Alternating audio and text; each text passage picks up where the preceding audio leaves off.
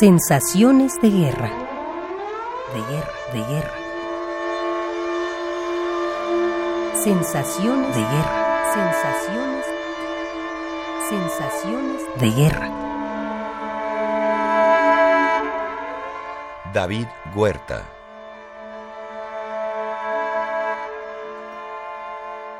Las sensaciones y los sentimientos que despierta el conflicto eh, llamado así eufemísticamente, yo lo considero una agresión ilegítima en Irak, son complejos y confusos.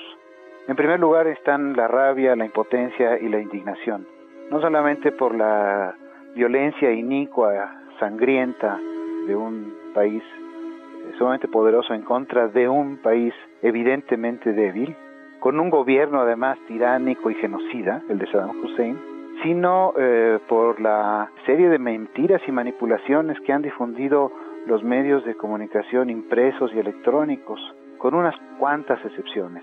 Eh, pienso en primer lugar en la cadena CNN, cuyas transmisiones en español he visto y que me han producido también eh, sentimientos de indignación, de rabia y de impotencia porque están mintiendo descaradamente al mismo tiempo que censuran lo que ocurre en aquella parte del mundo.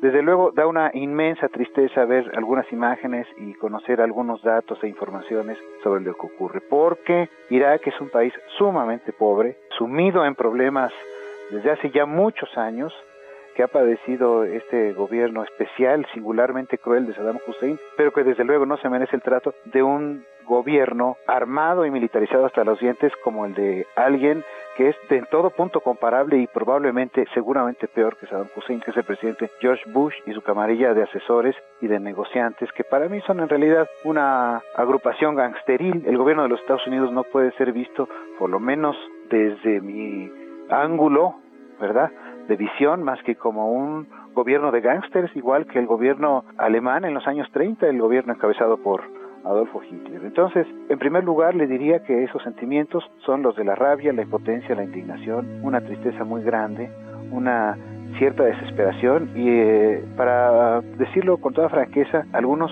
sentimientos que a mí no me gusta tener porque tuve un momento de alborozo cuando supe que habían sido tomados prisioneros norteamericanos y después me lo reproché eh, violentamente, autocríticamente, porque ellos también son víctimas sobre todo cuando vi sus rostros y me di cuenta de que eran mujeres negras, eh, hawaianos, eh, hijos de chicanos, etcétera, ¿verdad? Dejo constar un dato al final, solamente únicamente un el hijo de uno solo de los congresistas de los Estados Unidos está enrolado en el ejército invasor. De modo que tanto el presidente y su camarilla cuanto los congresistas de los Estados Unidos están haciendo una guerra a través de otras víctimas que son los soldados de los Estados Unidos.